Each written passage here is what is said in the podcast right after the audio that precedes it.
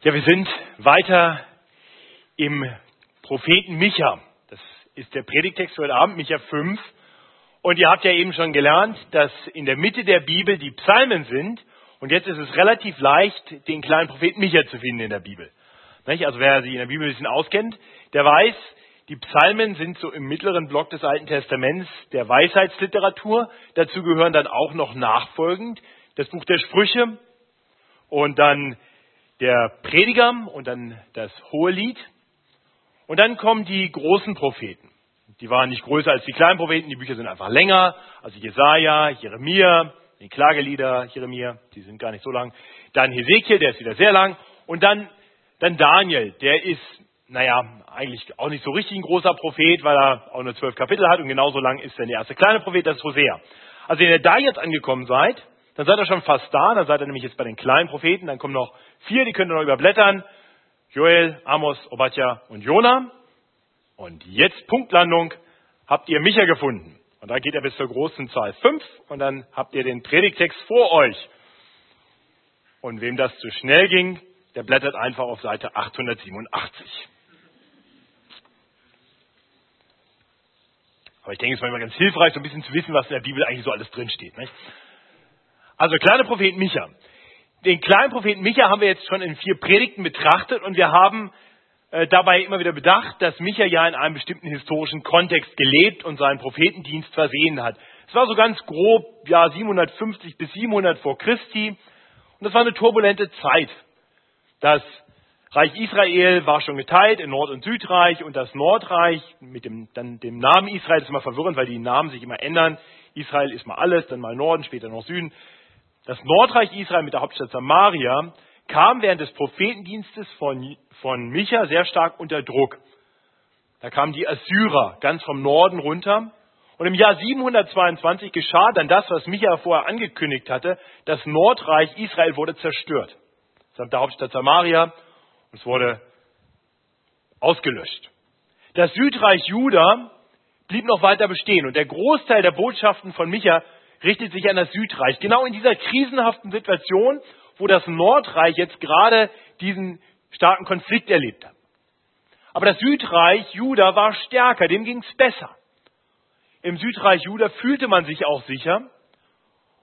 Und so taten sich die Menschen, die Mächtigen in Juda, etwas schwer mit den Gerichtsworten, die Micha ihnen weitersagte. Micha kündigte immer wieder an, so wie das eigentlich alle Propheten tun, dass Gott eingreifen wird aufgrund von Götzendienst und Unglaube und Gotteslästerung letztendlich im Leben von Juda, würde er eingreifen und das Südreich würde auch weggeführt werden, würde gefangen genommen werden.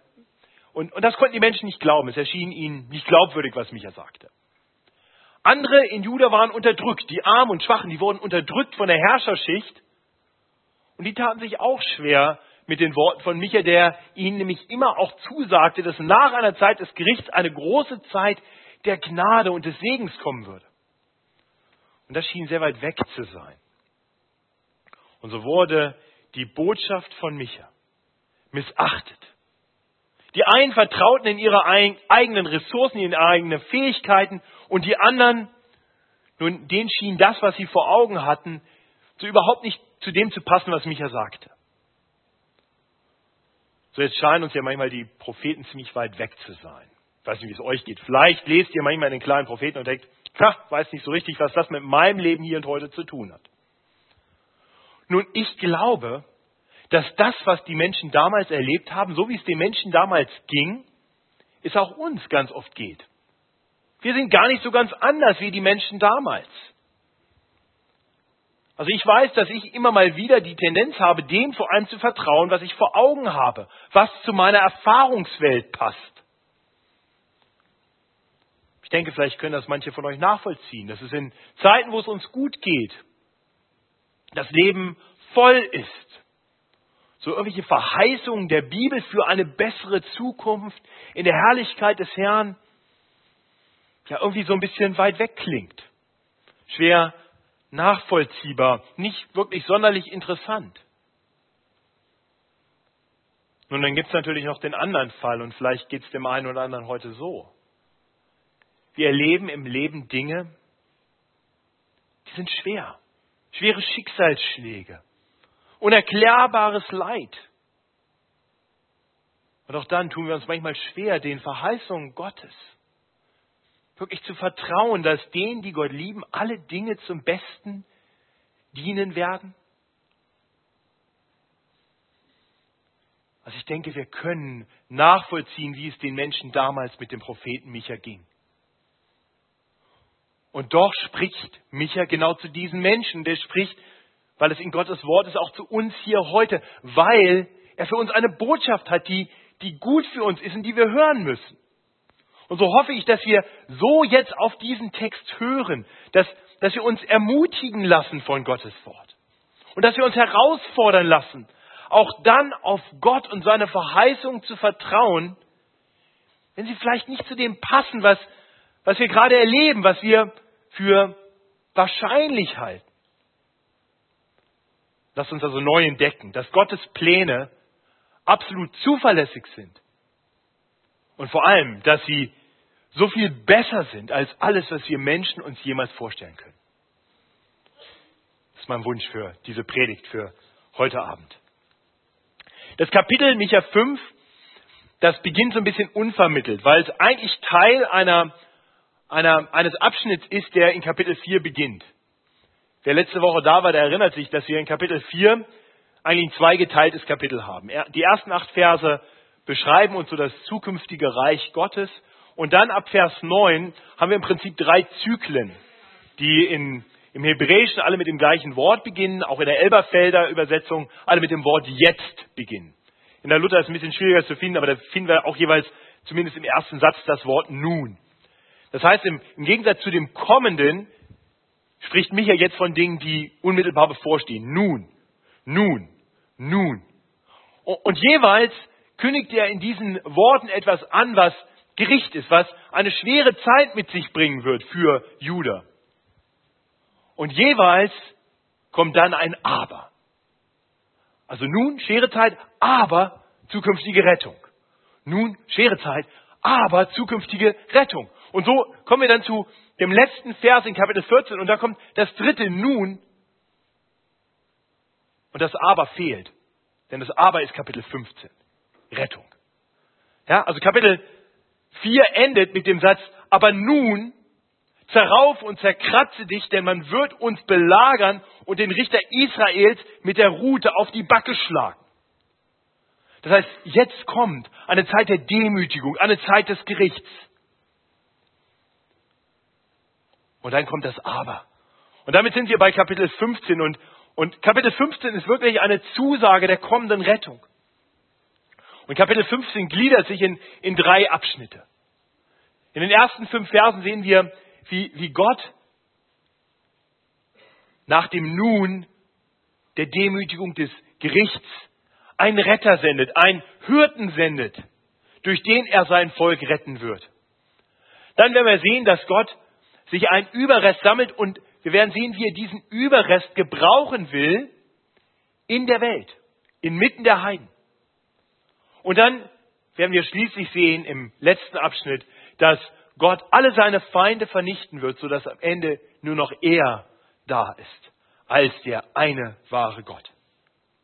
Das sind die drei Abschnitte. Wir kommen zum ersten Abschnitt und das sind die ersten fünf Verse und die möchte ich uns lesen. Vielleicht lest ihr mit. Micha 5 ab Vers 1. Und du, Bethlehem, Ephrata, die du klein bist unter den Städten in Juda, aus dir soll mir der kommen, der in Israel Herr sei, dessen Ausgang von Anfang und von Ewigkeit her gewesen ist. Indes lässt er sie plagen bis auf die Zeit, dass die, welche gebären soll, geboren hat. Da wird dann der Rest seiner Brüder wiederkommen zu den Söhnen Israel.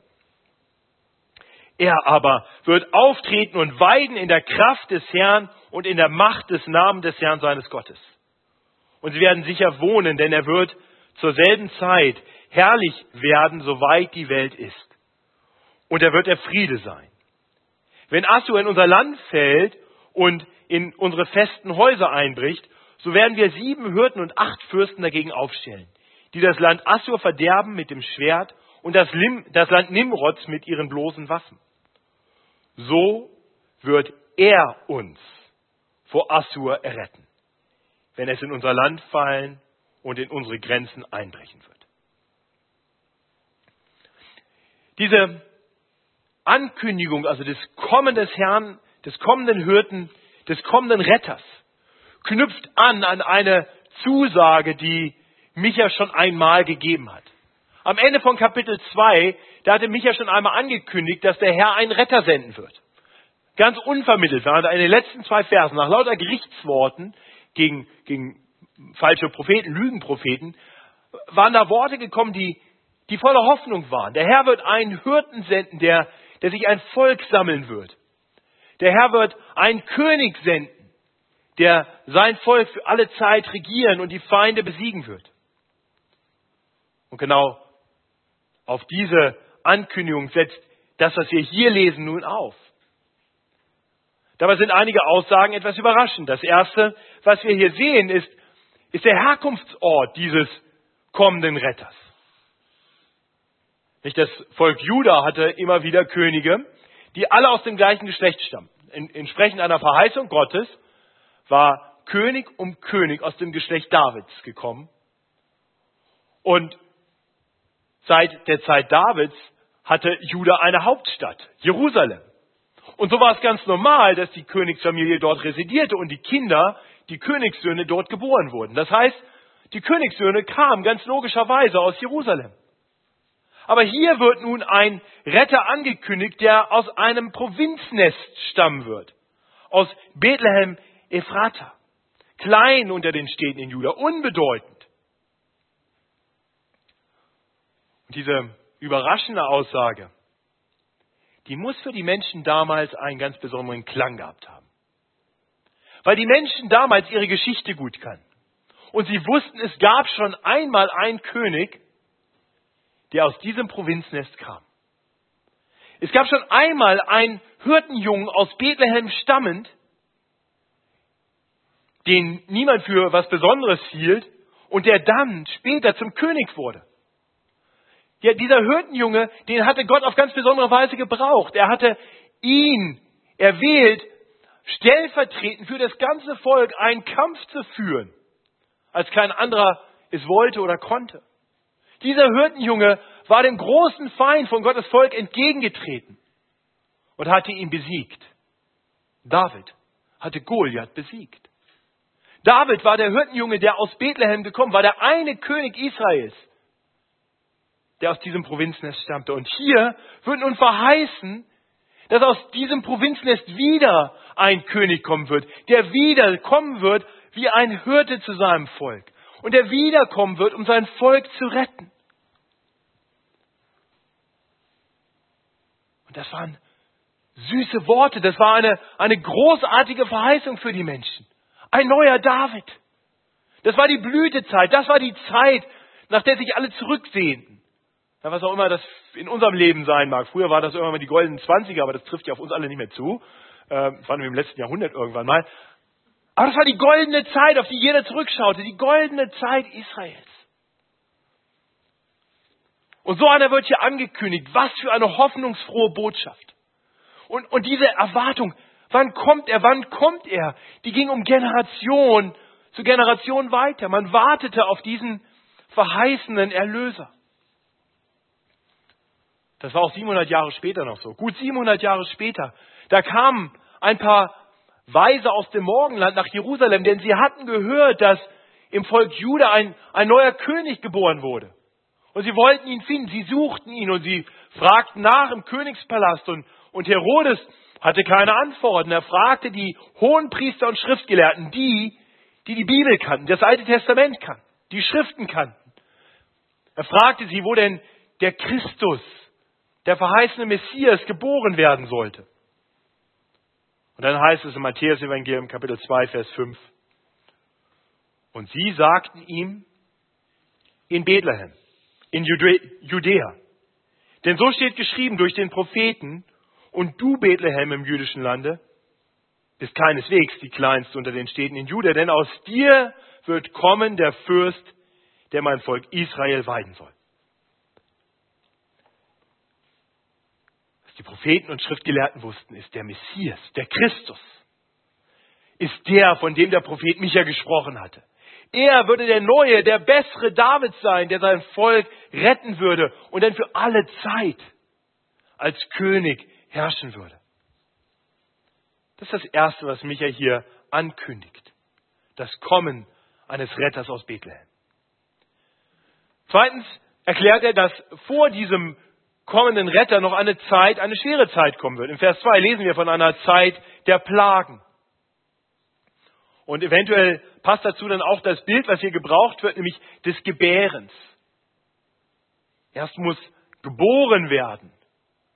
Diese Zeit muss kommen. Eventuell ist das ein Anknüpfen an ein Bild, was wir schon in Kapitel 4 hatten, in Versen 9 und 10. Da war die Rede von den Wehen und den Kindsnöten. Also einer schweren, einer schmerzvollen, einer leidvollen Zeit, die notwendig ist, damit etwas Gutes entstehen kann. Ja, so ist das bei der Geburt eines Kindes. Schmerzen, Schmerzen, Schmerzen. Und dann ist das Kind da. Dann ist Segen da. Dann ist Freude. Vielleicht ist das also das gleiche Bild. Aber, aber vielleicht steckt hier noch mehr dahinter. Vielleicht sagt Micha uns hier, ohne es zu ahnen, noch etwas mehr über diesen kommenden Retter. Denn er sagt ja über ihn, dass dieser Retter, dass sein Ausgang von Anfang und von Ewigkeit her gewesen ist. Also er kündigt an, dass, dass dieser Retter ein ewiger Herr ist. Einer, der schon immer war. Und der gleichzeitig geboren wird. Also hier steckt vielleicht schon drin diese, diese seltsame Lehre von einem ewigen Gott, der durch die Geburt hier in diese Erde hineinkommt. Und wie dem auch sei, was, was klar ist, ist dann der dritte Punkt. Wir sehen, dass, dass dieser Herr und Hirte jemand sein wird, der wird auftreten, also auftauchen, auftreten und weiden. Der wird das Volk weiden, der gute Hirte wird sein Volk weiden in der Kraft des Herrn. Ein mächtiger Hirte, der dem Volk, der den Schafen Gutes tut, er wird sie weiden. Und er wird das tun in der Macht des Namens des Herrn seines Gottes. Und er ist ein Herr, der wird alle Welt erfüllen mit seiner Herrlichkeit und mit seinem Frieden, wie es in Vers 3 und 4 heißt. Also ein Retter aus Bethlehem, der durch eine Zeit der Leiden hindurchkommt, von ewig her geboren wird, Herr sein wird und Herrlichkeit bringen wird in die ganze Welt. Und dann kommt in Vers 5 noch etwas. Das sind seltsame Worte. Micha erklärt hier, dass der Retter das Volk Assur. Assur ist ein anderes Wort für Assyrien. Also der, die Assyrer retten, äh, der das Volk aus, der, aus den Händen der Assyrer, aus Assur retten wird. Und der die Assur, der Assur, also die Assyrer verderben wird. Das ist eine etwas seltsame Aussage. Also dieser aus Bethlehem stammende ewige Herr wird Israel befreien aus der Hand der Assyrer. Was hat es damit auf sich? Und wiederum, es, es könnte andeutungsweise ein, ein Hinweis darauf sein, dass dieser ewige Herr ihm schon war, bevor er geboren wurde. Denn wie wurde, wie wurde Juda gerettet aus, der, aus den Händen der Assyrer, aus der Bedrängnis durch die Assyrer? Im Jahr 701, da standen die Assyrer vor den Toren Jerusalems. Bis dahin war Judah immer sehr selbstsicher gewesen und hatte gedacht, die können uns nichts, aber jetzt wurde es brenzlig. Da lagen, ich weiß nicht genau, vielleicht so 200.000 Mann vor den Toren Jerusalems. Die waren bereit, auf die Stadt loszuziehen. Die Stadt auszuhungern und sie dann zu besiegen. Doch eines Nachts geschah etwas Seltsames. Ein Engel des Herrn, heißt es im zweiten Buch Könige, Kapitel 19. Ein Engel des Herrn kam des Nachts in das Lager der Assyrer und brachte 185.000 Krieger um. Und der Rest floh. Und so wurde die Bedrängnis durch die Assyrer abgewandt. Könnte ein Hinweis darauf sein, dass der Engel des Herrn der ist, der später dann geboren werden würde in Bethlehem, um dann als Retter seines Volkes zu kommen. Andererseits scheint das nur ein kleines Vorspiel zu sein. Nur ein, wenn man so will, nur so eine kleine Vorschau auf ein viel größeres Rettungswerk. Letztendlich hat ja damals der Engel des Herrn nicht das Volk Assyrien wirklich besiegt.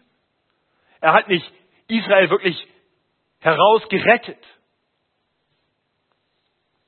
Das geschah später auf andere Weise. Und von daher ist es wahrscheinlich, dass, dass Micha hier etwas vorhersagt, was, was erstmal schwer zu verstehen ist, aber eigentlich ganz typisch für biblische Prophetie. In der biblischen Prophetie sehen wir, wie Gott immer wieder Begrifflichkeiten gebraucht und historische Ereignisse gebraucht, um von etwas zu, zu reden, was, was die Menschen vielleicht so noch nicht ganz verstehen können. Ja, etwas Zukünftiges. Vielleicht könnt ihr euch das vorstellen, wenn, wenn jemand vor 200 Jahren berichten wollte, dass, dass heute jemand kommen würde, um dich mit einem, weiß nicht, mit einem Mercedes abzuholen, da hat er gesagt, er kommt mit seinem Mercedes vorgefahren, du hättest keine Ahnung, wovon er redet. Vor 200 Jahren gab es keinen Mercedes, gab es keine Autos. Er gesagt, er kommt mit einer tollen Kutsche, das hättest du dir das vorstellen können. Und ein bisschen so ist das hier vielleicht auch. Das heißt, Assur, Assyrien steht für den großen Feind Gottes. Und dieser kommende Retter wird, wird Israel befreien vor dem kommenden Feind, vor dem großen Feind Gottes. Wir finden das in der Bibel immer wieder, dass da so Begrifflichkeiten gewählt werden, die verstanden wurden. So lesen wir in der Offenbarung immer wieder von der großen Stadt Babylon. Von der großen Stadt Babylon. Das war, das war ein Bild für den großen Feind Gottes. Und ich denke, das ist das, was hier vor allem im Blick ist. Vor allem wird also dieser kommende Herr, dieser, dieses Kind aus Bethlehem kommen, um sein Volk zu retten vor dem Feind Gottes. Und das hat Jesus Christus dann getan. Genau dafür kam er in die Welt. Er kam, um sein Leben zu geben am Kreuz und, und dort hat er den größten Feind besiegt. Er hat die Macht der Sünde gebrochen. Er hat uns befreit aus, aus der Umklammerung der Sünde. Und er hat uns die Verheißung gegeben, dass sein Rettungswerk weitergehen wird, dass er eines Tages wiederkommen wird und dann wird er alle Feinde für alle Zeit besiegen. Und jeder, der Jesus Christus als seinen Herrn kennt, der ihm nachfolgt, auf ihn vertraut, der wird dann erleben, dass er für alle Zeit in der Herrlichkeit des Herrn, im Frieden des Herrn leben wird. Das heißt, diese Verheißung steht teilweise noch aus. Aber wir dürfen jetzt schon leben, dieses Leben, dieses ewige Leben, geborgen in der, in der Sicherheit, dass der Herr für uns ist und dass er den Sieg bereits errungen hat. Problem ist nur, dass wir das heute oft nicht so richtig sehen. Nicht so direkt wahrzunehmen. Wenn wir nur auf das vertrauen, was, was uns vor Augen ist, wenn wir nur das für möglich halten, was wir selber schon mal erlebt haben, ja, dann, dann werden wir dieser frohen Botschaft keinen Glauben schenken, dann würde es uns nicht viel bedeuten. Und gerade deshalb möchte ich dich fragen, vertraust du Gottes Wort? Vertraust du Gottes Verheißung? Vertraust du Gott, wenn er dir sagt, dass er für dich ist? Dass Jesus wiederkommen wird und dass alle Feinde, dass alle Widerstände, alle Leiden in deinem Leben eines Tages ein Ende haben werden. Vertraust du auf Jesus? Ist er dein Herr, auf den du hörst und für den du lebst? Alle, die Jesus als ihren Retter und Herrn anerkennen, die dürfen wissen, sie gehören jetzt schon zu seinem ewigen Reich. Noch ist das nicht sichtbar. Noch leben wir, die der gute Hirte gesammelt hat als seine Schafe, noch leben wir verstreut unter den Heiden, unter den Völkern. Die Bibel gebraucht dafür immer wieder das Wort eines Überrests. Der gläubige Überrest unter den Völkern. Und in den Versen 6 bis 8, da lesen wir, wie Gott diesen gläubigen Überrest inmitten anderer Völker gebrauchen will. Ich lese uns die Verse 6 bis 8. Und es werden die übrig gebliebenen aus Jakob unter vielen Völkern sein, wie Tau vom Herrn, wie Regen aufs Gras, der auf niemand hart noch auf Menschen wartet. Ja, die übrig gebliebenen aus Jakob werden unter den Heiden inmitten vieler Völker sein, wie ein Löwe unter den Tieren im Walde, wie ein junger Löwe unter einer Herde Schafe, dem niemand wehren kann, wenn er einbricht, zertritt und zerreißt. Denn deine Hand wird siegen gegen alle deine Widersacher, dass alle deine Feinde ausgerottet werden. Ja, hier kriegen wir so eine Beschreibung der übriggebliebenen. Und die übriggebliebenen sind in der Bibel meist bezieht sich das auf, auf die Treuen aus Israel, also die Treuen aus Gottes erwähltem Volk, die im Glauben auf, auf Gott lebten.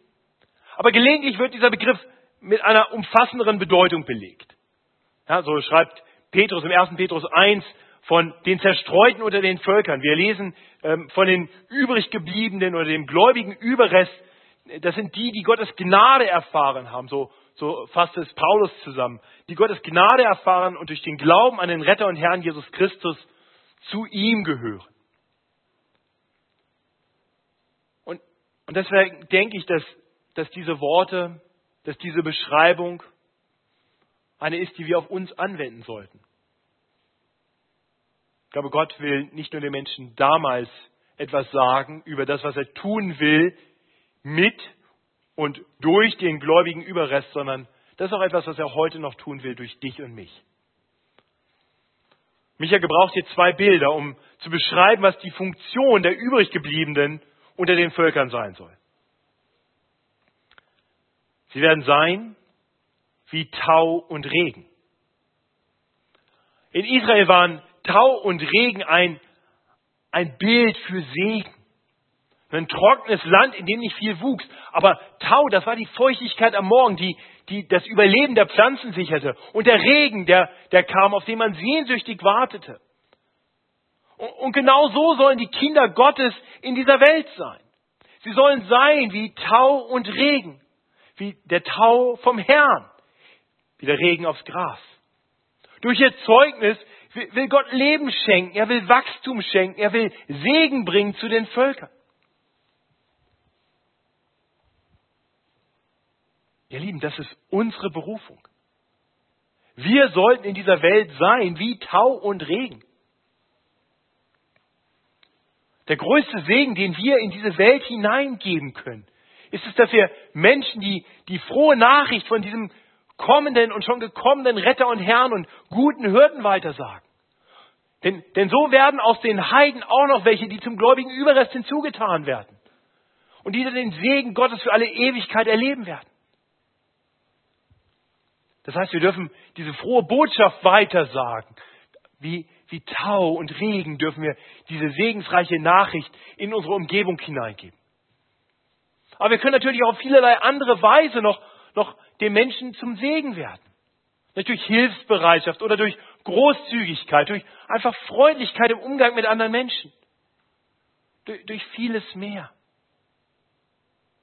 Und das ist mein Wunsch für uns, für, für mich persönlich, aber für jeden von uns, dass wir als FEG München Mitte, wenn wir aus der Mozartstraße 12 rausgehen, dass wir da, wo wir hingehen, Tau und Regen sind den Menschen. Dass wir Segen bringen in unsere Welt. Dass da, wo wir sind, gute Dinge geschehen. Die Bestimmung der übriggebliebenen. Und dann gebraucht mich ja noch ein zweites Bild. Die übriggebliebenen werden sein wie Löwen, denen niemand etwas entgegensetzen kann. Auch das ist eine Realität, nicht? dass die, die Kinder Gottes, dass da, wo wir hingehen, ganz bewusst als, als Menschen, die sich zu Jesus bekennen, dass wir so behandelt werden, wie wir es verdient haben, nämlich als Fremdlinge. Ja, wir gehören nicht mehr so richtig hier in diese Welt hinein. Wir haben eine Staatsbürgerschaft im Himmel. Unser Bürgerrecht ist bei Gott. Und manchmal werden wir erleben, dass wir in dieser Welt Widerstand erleben, weil, weil das, was für die einen ein segensreicher Wohlgeruch ist, was sie mit Freude annehmen, für andere Menschen irgendwie ganz anders riecht. Paulus gebraucht dieses Wort, dass, dass Christen für die einen sind wie, wie Parfum. Es riecht gut, es ist ein Segen, es ist ein Wohlgeruch. Da freuen die sich, wenn Christen da sind. Und für andere ist es der Lottergeruch des Todes. Das heißt, da, wo, wo wir auf Menschen mit harten Herzen treffen, wo wir auf Menschen stoßen, die, die sich in ihrem Unglauben verhärtet haben, da kann es sein, dass unser Zeugnis, nicht nur das Gesprochen, auch unser Leben, ihnen missfällt, ihren Widerstand findet. Das heißt, als Nachfolger von Jesus, da müssen wir damit rechnen, dass man mit uns so umgeht wie mit unserem Herrn. Denn Jesus hat erleben müssen, dass er da, wo er hingegen Widerstand erlebte, er, der die Liebe in Person war, der niemand etwas Böses getan hatte, er wurde von den Menschen verspottet und geschlagen und verachtet und nachher brutal ermordet. Aber wir dürfen auch darum wissen, dass Jesus, der König von Juda, der Löwe von Juda, letztendlich bewahrt wurde durch alle Leiden hindurch, selbst durch den Tod hindurch. Jesus ist auferstanden von den Toten. Gott der Vater hat ihn nicht zu Schanden werden lassen. Und das ist eine Zusage, die du und ich auch haben dürfen in dieser Welt. Ist Gott für uns? Wer kann wider uns sein? Das ist, was Micha hier sagt. Die übrig gebliebenen in dieser Welt, die werden sein wie Löwen unter Schafen. Was haben junge Löwen von Schafen zu fürchten? Nichts. Das macht auf den ersten Blick keinen Sinn. Ne? Äh, ich glaube, du warst es, Jonathan, wenn ich deine Stimme richtig erkannt habe. Du hast vorhin gebetet für Miriam, für diese Frau, diese Christin, die im Sudan nur wegen ihres Glaubens an den Retter und Herrn Jesus Christus eingesperrt ist und zum Tode verurteilt wurde. Ich denke, viele von uns haben das in den Nachrichten gelesen. Jetzt zu Ende Mai ging das durch auch die säkulare Presse, dass eine Christin im Sudan für ihren Glauben zum Tode verurteilt ist. Sie war schwanger. Und dann ist ihr Kind geboren worden, während sie im Gefängnis war. Und die Frau wurde selbst für die Geburt des Kindes nicht abgekettet.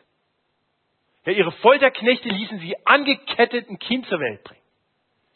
Wie brutal. Wie menschenverachtend. Und ich bin mir sicher, diese Folterknechte, die können sich nicht vorstellen, dass sie eines Tages, wenn sie nicht Buße tun, für ihr böses Handeln von Gott zur Rechenschaft gezogen werden. Aber diese Miriam, selbst wenn sie sterben muss für ihren Glauben, wird ewig leben. Ihr kann man nichts nehmen. Nichts von wirklicher Bedeutung. Denn sie hat ewiges Leben. Und ich bete, dass Miriam das weiß, jeden Tag neu. Dass sie nicht auf das vertraut, was ihr vor Augen ist, sondern auf das Wort Gottes und seine Verheißungen, die wahr sind. Und ich wünsche dir, dass du diese Zuversicht hast.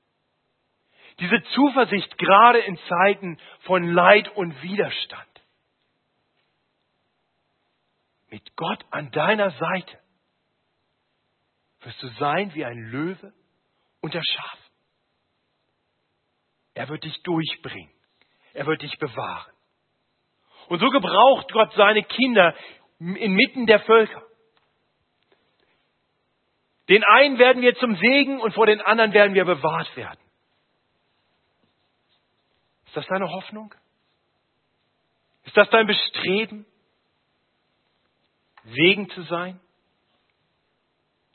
Und darauf zu vertrauen, dass da, wo Widerstand kommt, Gott für dich ist. Und dann sehen wir drittens in den Versen 9 bis 14, dass Gott seine Feinde vernichten wird. Alle seine Feinde. Und das waren Worte, die waren wichtig für Judah. Und Judas größte Feinde waren nicht Assyrien und Babylon. Judas größtes Problem waren nicht die äußeren Mächte. Judas größtes Problem war die Gottlosigkeit, der Götzendienst in diesem Volk. Judah vertraute auf alles, nur nicht auf Gott. Judah vertraute auf seine eigenen Ressourcen. Man fürchtete die Assyrer nicht, denn Juda hatte eine tolle Armee, viele Rosse und Wagen, gute Kämpfer. Sie hatten befestigte Städte und große Festungen. Juda fühlte sich sicher. Und Juda vertraute auf, auf besondere Kräfte und besondere Erkenntnisse. Sie hatten Wahrsager und Zauberer, die konnten alle möglichen tollen Dinge tun. Und mit denen an ihrer Seite kann gar nichts passieren. Und dann auch ihre Lügenpropheten, die ihnen sagten, was sie hören wollten. Man fühlte sich sicher. Und dann für den Notfall hatte man neben Gott ja auch noch alle möglichen anderen Götzen. Also wenn Gott mal nicht zur Stelle war, dann könnten die ja vielleicht auch noch helfen. Judah fühlte sich sicher und vertraute auf die eigenen Ressourcen, die, die anderen Menschen, die irgendwelche besonderen Fähigkeiten hatten und auf die Götzen. Und Judah musste lernen, dass das alles nicht zuverlässig ist. Und so erklärt uns Gott hier direkt durch den Propheten Micha, dass er all das ausrotten wird. Verse 9 bis 13 lese ich zuerst. Zur selben Zeit spricht der Herr, will ich deine Rosse ausrotten und deine Wagen zunichte machen und will die Städte deines Landes vernichten und all deine Festungen zerbrechen. Und ich will die Zauberei bei dir ausrotten, dass keine Zeichendeuter bei dir bleiben sollen. Ich will deine Götzenbilder und Steinmale aus deiner Mitte ausrotten, dass du nicht mehr anbeten sollst deiner Hände Werk. Und will deine Aschera-Bilder ausreißen aus deiner Mitte und deine Städte vertilgen. Und genauso kam es. Genauso kam es. In, in Juda kam dann durch die Babylonier 586 die, die völlige Niederlage. Die Rosse und Wagen waren nicht mehr, die Städte waren nicht mehr. Die Festungen waren geschliffen, die waren platt gemacht. Die Zauberer und Zeichendeuter, die erwiesen sich als nutzlos. Und die selbstgemachten Götzen sowieso. Alles, alles wurde zerstört. Warum? Damit Gott das Volk begreifen sollte, dass es nur einen gibt, auf den wirklich Verlass ist. Und ich glaube, an dieser Stelle wird der Text sehr persönlich für uns. Denn ich denke, auch wir sind herausgefordert, uns zu fragen, auf wen oder was wir uns denn verlassen. Auf was wir vertrauen. Aber wir sind doch nicht so anders wie die Menschen damals. Wir alle laufen Gefahr. Das, das weiß doch jeder. Ich, ich weiß das von mir selber. Wir laufen noch Gefahr, dass wir uns an die Dinge dieser Welt hängen, dass dass wir anfangen, auf, auf bestimmte Sachen zu vertrauen. Ich, ich weiß, wie, wie leicht ist es doch, mein Vertrauen auf die Ressourcen zu setzen. Das kriege ich schon hin, das habe ich im Griff. Ich habe genug Geld und, und Besitztümer und, und natürlich meine Fähigkeiten. Aber die Dinge vergehen. Und ich weiß, hier im Abendgottesdienst sitzen viele junge Leute, aber Irgendwann kommt die Zeit und dann werdet ihr nicht mehr die Fähigkeiten, wenn wir alle nicht mehr die Fähigkeiten haben, die wir heute haben. Unsere Leistungsfähigkeit wird irgendwann nachlassen. Oder wir setzen unser Vertrauen auf andere Menschen, auf die, die uns gut zusprechen. Vielleicht auf Vitamin B, die uns mit guten Beziehungen helfen, in der Welt voranzukommen. Aber die Loyalität von Menschen ist doch begrenzt. Aber ich möchte dich fragen, gibt es irgendetwas in deinem Leben, das Gott Konkurrenz macht? Sicher keine Aschera-Bilder, aber, aber vielleicht die Karriere. Keine Steinmale oder Götzen. Keine Rosse oder Wagen, aber, aber es gibt doch Dinge. Und ich will mal unterstellen, dass für uns hier heute Abend bei uns allen Gott an erster Stelle steht. Will keinem irgendwas anderes unterstellen. Nehmen wir mal an, Gott steht in deinem Leben an erster Stelle und ich, und ich hoffe, dass es so ist. Was steht an zweiter Stelle? Das ist der erste Konkurrent. Das ist der erste Konkurrent für Gott. Und, und viele Dinge, die, die du jetzt vielleicht im Kopf hast, sind wahrscheinlich sehr gute Dinge. Ja, vielleicht deine Frau oder dein Mann, deine Freundin, deine Kinder, was auch immer. Preis den Herrn dafür. Das sind alles Dinge, wir dürfen Gott danken für das, was an zweiter und dritter und vierter und fünfter Stelle steht. Ich hoffe zumindest, dass du Gott dafür danken kannst. Wenn nicht, dann musst du da nochmal ganz neu ordnen. Aber, aber sei wachsam. Sei wachsam. Diese Dinge sind potenzielle Konkurrenten, nämlich immer dann, wenn du anfängst, auf diese Dinge mehr zu vertrauen als auf Gott.